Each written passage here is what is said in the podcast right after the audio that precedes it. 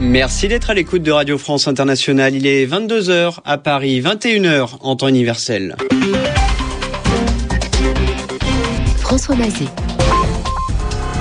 Et c'est l'heure de votre journal en français facile. Il vous est présenté ce soir avec Bernard Najot. Bonsoir Bernard. Bonsoir François, bonsoir à tous. Au sommaire de cette édition, les Égyptiens savourent leur victoire au lendemain du départ d'Osni Moubarak. La fête continue dans les rues du pays. Pendant ce temps, la transition politique commence. L'armée a le pouvoir et promet de le transmettre à une autorité civile et élue. L'heure est à la manifestation en Algérie. Des rassemblements d'opposants ont eu lieu aujourd'hui dans plusieurs villes, malgré les interdictions. Ils étaient plusieurs milliers à demander des réformes démocratiques. Plus de 300 personnes auraient été arrêtées. La justice pakistanaise lance un mandat d'arrêt international contre l'ancien président Pervez Musharraf. Enquête sur l'assassinat de l'ancien premier ministre Benazir Bhutto en décembre 2007. Et puis, comme chaque samedi, nous retrouverons Yvan Amar. Il nous expliquera le sens du mot démission. Le journal en français facile. L'ambiance est toujours à la fête en Égypte, plus de 24 heures après le départ du président Hosni Moubarak. Le défilé des habitants du Caire, la capitale, s'est poursuivi toute la journée sur la place Tahrir. Plusieurs milliers de personnes s'étaient encore, euh, étaient encore présentes pour profiter de ces instants de liberté et nettoyer la place, symbole de la révolution égyptienne. Pendant ce temps, les militaires retiraient barricades et barbelés. Ce sont eux qui ont désormais le pouvoir politique. Le nouvel homme fort est le maréchal Mohamed Hussein Tantawi qui dirige le Conseil supérieur des forces armées. Par la voix de leur porte-parole, les militaires ont promis cet après-midi une transition pacifique vers un pouvoir civil et élu. Le Conseil suprême des forces armées s'engage à une transition pacifique du pouvoir dans le cadre d'un régime démocratique libre, lequel permettra de préparer le terrain à une autorité civile élue en vue de construire un État démocratique libre. La République arabe d'Égypte restera engagée envers tous ses traités régionaux et internationaux. Engagement des militaires salué par le président américain Barack Obama, même si pour l'instant aucun calendrier n'a été communiqué. Pas plus de détails donc, mais le chef de l'armée est un ancien dignitaire du régime et proche d'Osni Moubarak. Écoutez ce qu'en pense Robert Solé, journaliste et écrivain.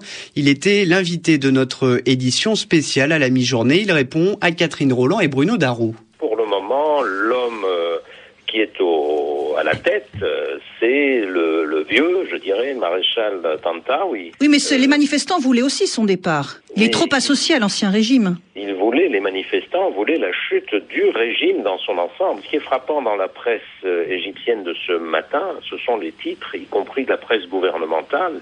Il est question de la chute du régime et pas seulement de la chute de Moubarak. Mais on n'en est pas là. On n'en est pas là. Il y a, hmm.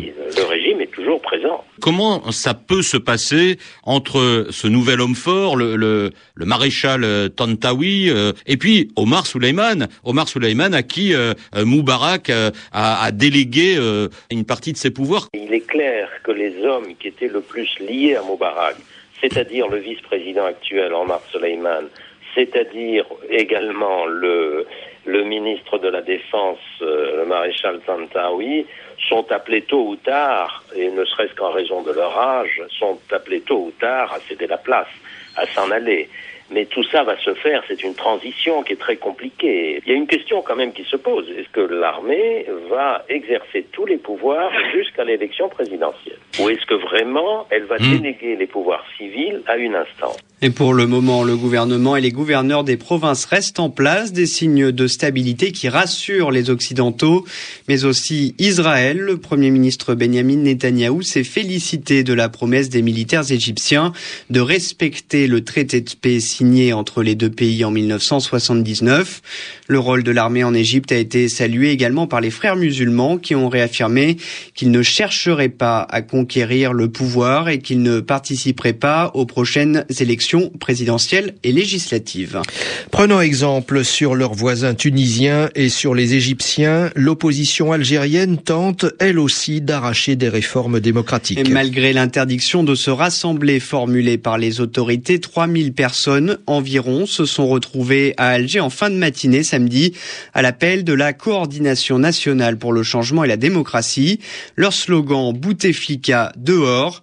Écoutez euh, le cri du cœur d'une manifestante. Il y a beaucoup de monde, bon, malgré les, les forces de sécurité qui essayent de disperser et qui coupent les carrés, euh, il y a le bus qui passe des fois et puis après ils viennent derrière euh, pour faire une barrière. Malgré tout ça, les gens tiennent bon, malgré les arrestations, malgré tout.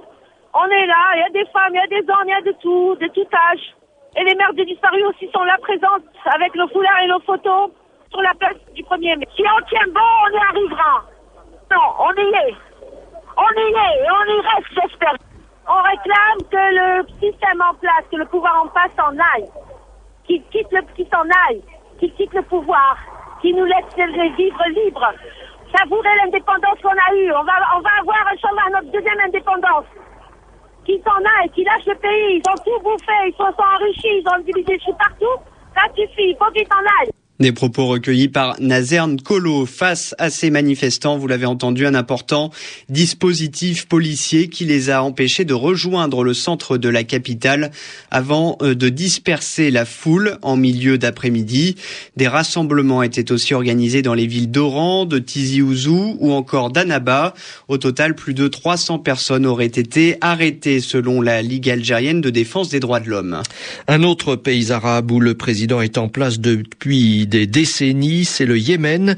Ali Abdullah Saleh dirige ce pays depuis 1978. Oui, il a promis de quitter le pouvoir à l'issue de son mandat en 2013, mais pour la rue, ce n'est pas assez. De nouvelles manifestations étaient organisées aujourd'hui à Sanaa. Plus de 2000 personnes y ont participé. Des affrontements ont eu lieu avec des partisans du pouvoir. Il y a eu plusieurs blessés. Pervez Moucharaf, visé par un mandat d'arrêt international lancé par la justice pakistanaise dans le cadre de l'enquête sur l'assassinat de l'ancien Premier ministre Benazir Bhutto en décembre 2007. Il lui donne obligation de comparaître devant les juges. Samedi prochain, l'ancien président du Pakistan est en exil à Londres depuis son départ du pouvoir en 2008. Il avait été à l'époque vaincu par les urnes, euh, dans les urnes par les partisans d'Asif Ali Zardari, veuve de Benazir Bhutto et actuel chef de l'État. De l'autre côté de la frontière en Afghanistan, 16 policiers au moins ont été tués samedi lors d'une attaque revendiquée par les talibans.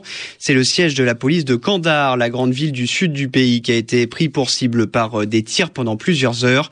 Il y aurait aussi une cinquantaine de blessés, dont la moitié euh, de civils. Comme chaque semaine, on retrouve Yvan Amar, notre spécialiste de la langue française, c'est bien entendu passionné pour l'actualité égyptienne.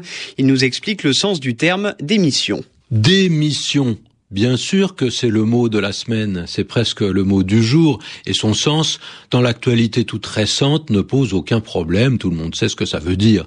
La démission d'Osni Moubarak signifie simplement qu'il a quitté ses fonctions, qu'il ne dirige plus l'État égyptien.